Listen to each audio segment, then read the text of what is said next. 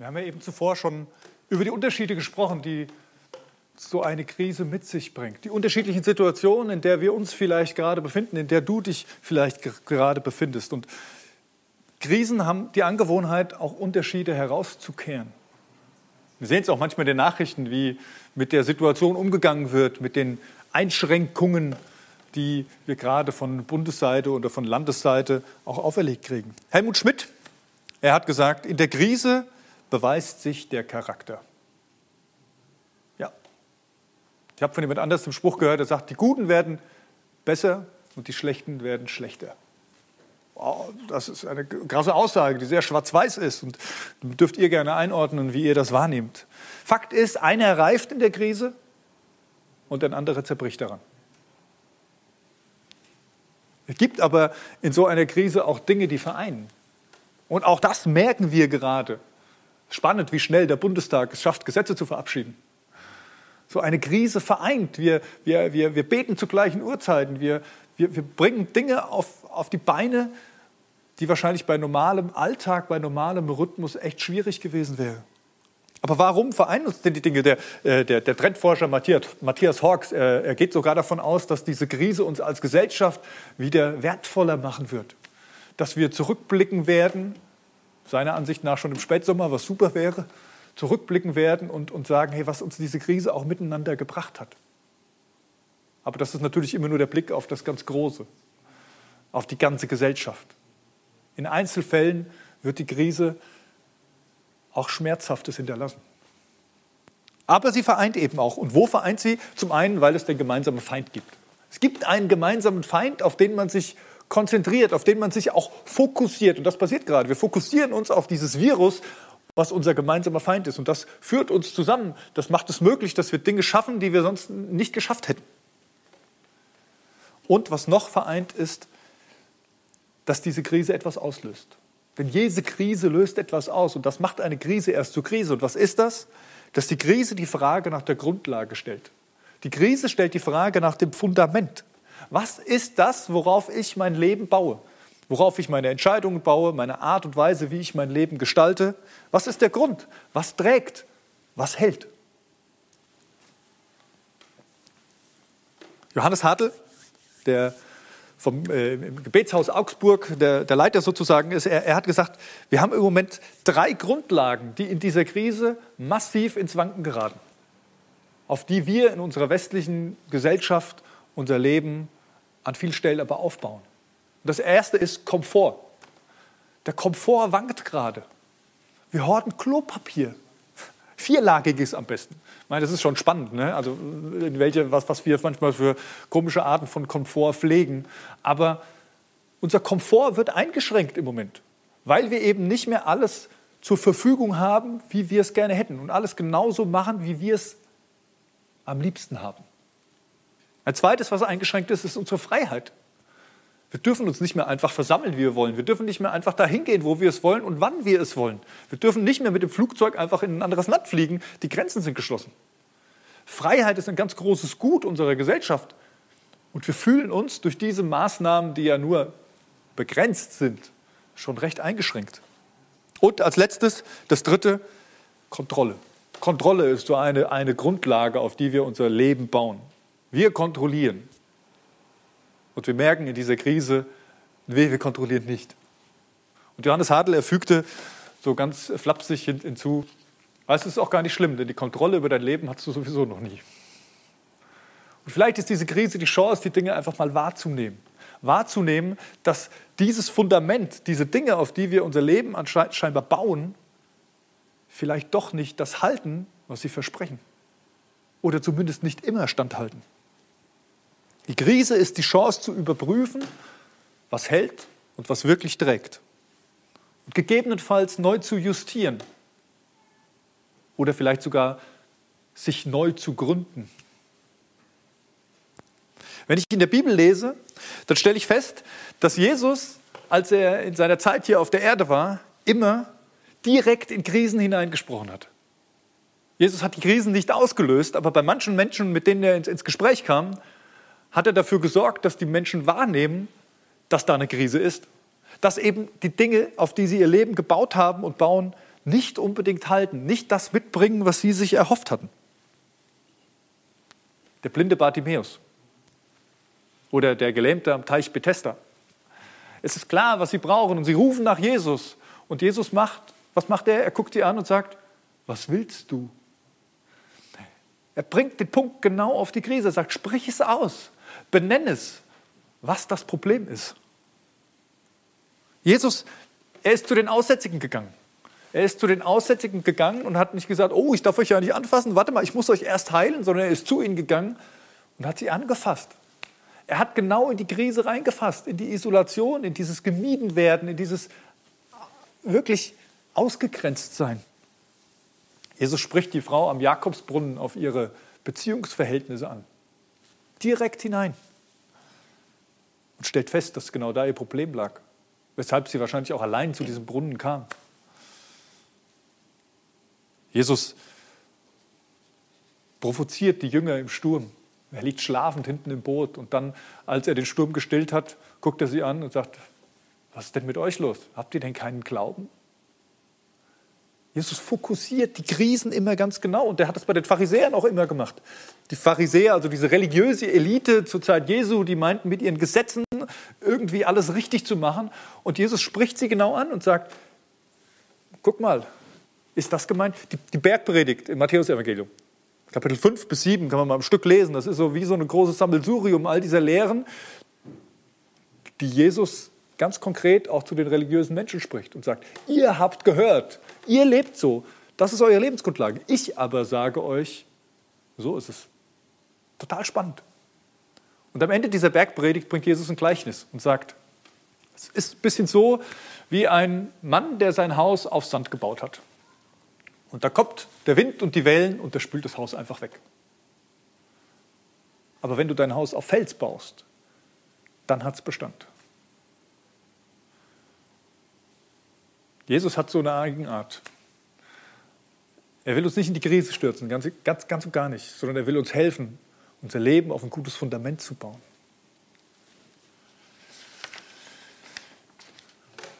Jesus hat nicht nur in Krisen hineingesprochen, Jesus ist auch selbst durch Krisen hindurchgegangen.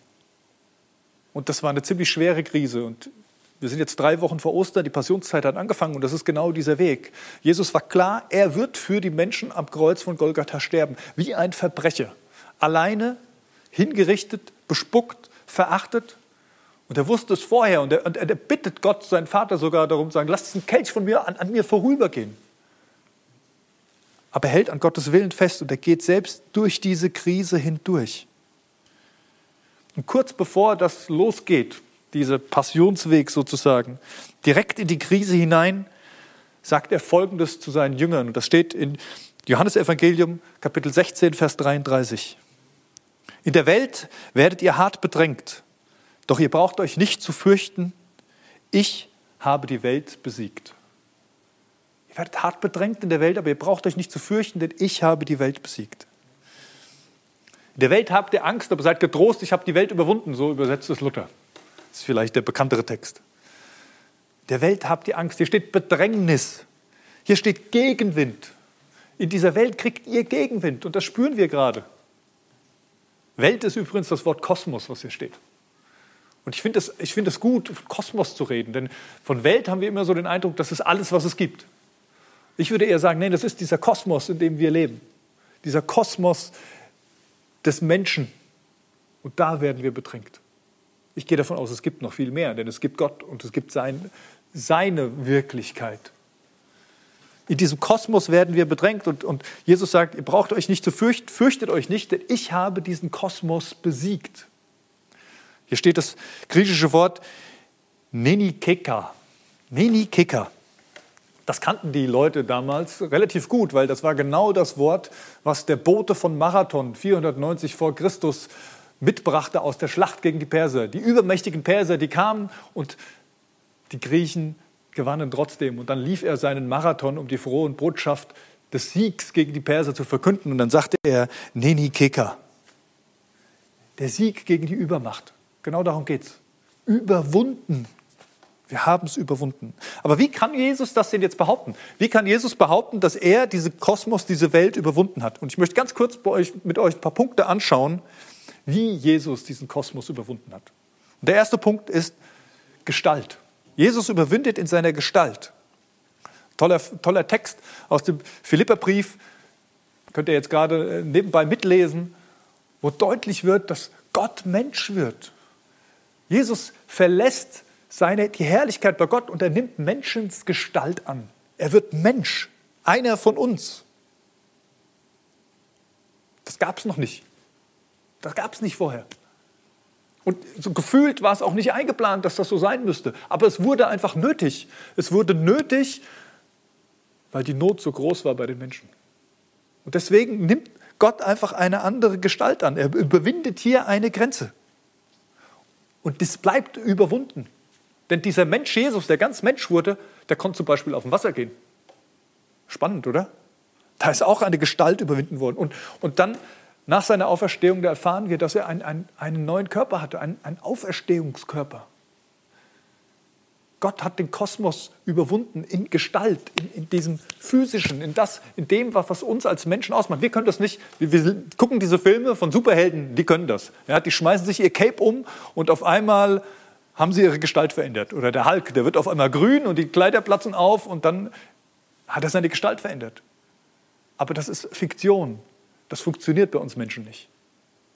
Aber Jesus hat es gemacht. Und der zweite Punkt, wo Jesus die Welt überwunden hat, ist der Status.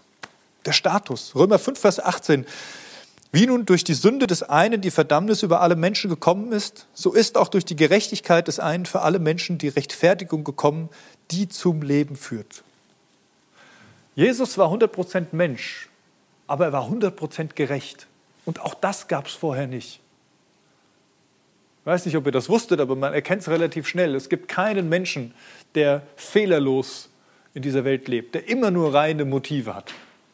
Und die Bibel macht uns deutlich, genau Jesus war das. Und dadurch, dass er das war, konnte er eine Beziehung mit Gott leben, die es vorher so noch nicht gab. Diese direkte Kommunikation, dieses auf Augenhöhe. Bis dahin war diese Beziehung zu Gott entweder sehr ausgewählt auf Gottes Gnade angewiesen oder sie waren sehr einseitig, weil sie von der Leistung des Menschen abhingen. Bei Jesus ist es anders. Es geht nicht um seine Leistung, sondern es geht darum, wer er ist. Sein Status ist anders. Und Jesus macht den Weg frei in diese Familie, in diese Beziehung zu Gott hinein. Er hat die Grenze aufgehoben, die uns von Gott trennt. Der zweite Punkt, wo Jesus den Kosmos überwindet. Und der, der, der dritte Gedanke, in Qualität. Römer 6, Vers 23. Denn der Lohn, den die Sünde zahlt, ist der Tod. Aber das Geschenk, das Gott uns in seiner Gnade macht, ist das ewige Leben in Jesus Christus, unserem Herrn. Ich glaube, das Leben, bevor Jesus auf diese Welt kam, war auch schon gut an vielen Stellen. War ein schönes Leben. Man konnte genießen, die Leute haben auch schon Wein getrunken und sonstige tolle Sachen gemacht. Ja, keine Frage, aber es war begrenzt. Es gab einen Punkt, wo es nicht weiterging. Bis hierher und nicht weiter. Und das war der Tod. Der Tod war die Grenze des Lebens.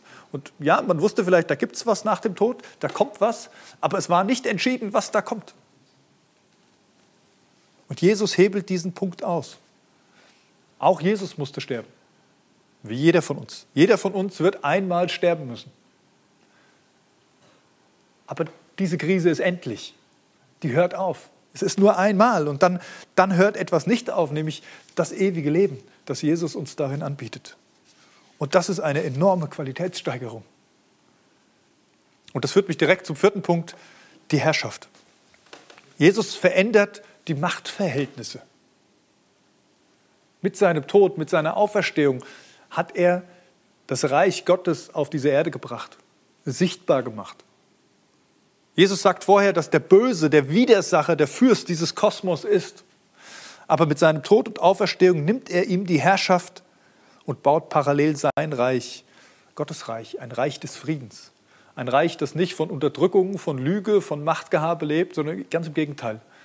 Ein Reich mit einem Herrscher, der der Diener ist, der für sein Volk gestorben ist, der sein Leben gegeben hat. Und in Offenbarung 21 lesen wir diesen Text, wie das aussehen wird. Er wird alle Tränen abwischen. Es wird keinen Tod mehr geben, kein Leid, keine Schmerzen und es werden keine Angstschreie mehr zu hören sein. Denn was früher war, ist vergangen. Darauf sagte der, der auf dem Thron saß, seht, ich mache alles neu. Das ist die Verheißung, die Verheißung, die wir haben für dieses Reich. Das ist die Hoffnung, auf die wir darauf zuleben. Jesus hat den Kosmos überwunden. In seiner Gestalt, in seinem Status, in seiner Qualität und auch in seiner Herrschaft. Und deshalb sagt er, fürchtet euch nicht, fürchtet euch nicht vor dem Gegenwind, den euch gerade jetzt in dieser Zeit ins Gesicht schlägt.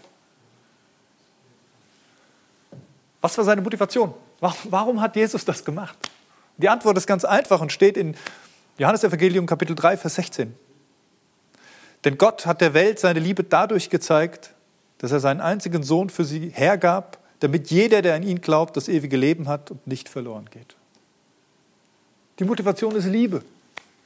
Es ist die Liebe Gottes, ist die Motivation, diese Welt zu überwinden und die gilt immer noch heute und die gilt dir. Gott hat die Welt so sehr geliebt, diesen Kosmos, diesen Kosmos des Menschen mit all den Viren und all dem Kram, der da drin ist. Mit all seinen Krisen. Und Jesus lädt dich ein. Er lädt dich ein, diese Liebe zu empfangen von ihm. Vielleicht gerade jetzt. Er lädt dich ein, dieses, das, was du schulterst, vielleicht noch an, an Schuld, an, an Scham, das, was dich runterdrückt, bei ihm abzulegen. Er lädt dich ein, ewiges Leben zu erben, über dieses irdische Leben und über diesen Tod hinaus. Und er lädt dich ein, sein Kind zu sein, in enger Beziehung mit ihm zu leben. Der Apostel Johannes, der eben auch diese Bibelstellen geschrieben hat, er hat auch Briefe geschrieben und in einem seiner Briefe im ersten Johannesbrief, Kapitel 5, Vers 4, schreibt er, denn alles, was aus Gott geboren ist, überwindet die Welt. Gleiche Wort, überwinden. Und unser Glaube ist der Sieg, der die Welt überwunden hat. Der Glaube hat die Welt überwunden. Johannes macht deutlich, du kannst überwinden. Diese Krise, diese ganzen Fragen und all das an Gegenwind, was dieser Kosmos dir entgegenschlägt. Mit Glauben. Glaube ist ein Geschenk. Glaube ist nichts, was ich mir erarbeiten kann. Glaube ist ein Vertrauen auf Gott. Glaube ist ein, ich gebe mich Gott hin und, und Gott begegnet mir. Gott findet mich. Ich muss es nur zulassen. Ich erinnere mich vor einigen Jahren, ich habe die Geschichte schon ein paar Mal erzählt, aber es ist die eindrücklichste, die ich in dieser Weise, was Glauben angeht, erlebt habe. Vor einigen Jahren habe ich eine Freizeit geleitet mit Teenagern in Brandenburg. Und auf dieser Freizeit war ein Mädel dabei, was vorher so gut wie keine christlichen Erfahrungen und, und, Kontakte groß hatte. Und sie war mit auf dieser Freizeit, der christlichen Freizeit, und erlebte das, wie wir von Gott und Jesus erzählten, wie wir miteinander umgingen, wie diese ganzen Sachen. Und fast am Ende der Freizeit kam sie zu mir ins Gespräch und sagte, du, das ist, das ist der Wahnsinn, was ich hier erlebe, wie, wie schön das ist, diese Gemeinschaft, aber ich kann das doch jetzt nicht einfach glauben, oder? Und ich habe verstanden, was sie meint. Weil das bedeutet eben, die Grundlage, diese Lebensgrundlage zu hinterfragen. Ein Stück weit hat es sie in eine Krise geführt. Dieses Schöne hat sie in eine Krise geführt. Und dann habe ich sie gefragt, was, was müsste denn passieren, damit du es glauben kannst? Und nach ein bisschen Überlegen sagte sie, du weißt, ich habe einen Schulkamerad, der hatte vor sechs Wochen einen Fahrradunfall und liegt seitdem im Koma. Wenn der aufwachen würde, dann könnte ich glauben. Und erstmal habe ich gesagt, oh, Kacke, Conny, was hast du da gemacht? Wie konntest du so eine Frage stellen? Was, was löst du für Erwartungen aus? Du kannst doch nicht garantieren, dass, dass Gott da irgendwas tut. Und genauso habe ich sie auch gesagt. Ich habe gesagt, pass auf, ich kann dir nichts garantieren. Ich habe keine Ahnung, was Gott tun will in, in dieser Situation, aber ich kann gemeinsam mit dir zu Gott gehen und ich kann Gott bitten darum und kann mit dir beten und Gott bitten, dass wenn er sich dir zeigen will, dass er es tut, vielleicht auch auf diese besondere Art und Weise. Und das haben wir gemacht und das Wunder ist passiert an dieser Stelle. Einen Tag später, an dem Abend, kam sie freudestrahlend auf meine Frau und mich zugerannt und hat erzählt, dass ihre Mutter gerade angerufen hatte und ihr Freund aus dem Koma erwacht ist. Es passiert nicht immer so. Es gibt keine Garantien, aber manchmal passiert es, weil, weil Gott dich finden will. und weil er dir Glauben schenken will auf besondere Art und Weise. Ich wünsche dir das. Und ich lade dich ein, es auszuprobieren. Probier es aus. Nutze, nutze diese Krise, um dein Fundament zu checken. Und vielleicht gibst du Jesus auch die Chance, mit dir ganz persönlich ein ganz neues Lebensfundament zu bauen, was auf Fels steht und was in Krisen standhält. Das wünsche ich dir und ich würde jetzt gerne noch beten und dir Gottes Segen zusprechen. Jesus Christus, ich danke dir, dass du in diese Welt gekommen bist und dass du immer noch da bist und unterwegs bist in dieser Welt mit deinem Heiligen Geist und dass du diese Welt überwunden hast, dass das Bestand hat, dass der Tod nicht das letzte Wort hat, dass die Naturgewalten nicht größer sind als du, dass ein Virus nicht die Macht hat, uns das Leben zu nehmen, was in dir gegründet ist. Ja, und ich bete darum, dass diese Situation uns hilft, die Dinge wieder neu zu ordnen und auf festen, guten Grund zu stellen. Aber Herr, ich weiß auch, dass wir dich dazu brauchen, dass wir deine Gegenwart brauchen, dass wir deine Zuwendung brauchen, um das zu erleben, dass wir das nicht aus uns mit unserer Leistung produzieren können, sondern dass es ein Geschenk ist. Und ich bete darum, dass du unsere Hände, unsere Arme öffnest für dieses Geschenk. Genau da, wo wir jetzt sind. Sprich du zu uns. Komm in unser Herz, lass es uns spüren.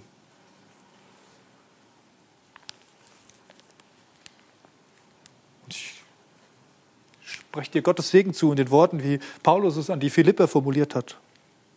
Freut euch, was auch immer geschieht. Freut euch darüber, dass ihr mit dem Herrn verbunden seid. Und noch einmal sage ich, freut euch. Seid freundlich im Umgang mit allen Menschen. Ihr wisst ja, dass das Kommen des Herrn nahe bevorsteht. Macht euch um nichts Sorgen. Wendet euch vielmehr in jeder Lage mit Bitten und Flehen und voller Dankbarkeit an Gott und bringt eure Anliegen vor ihn.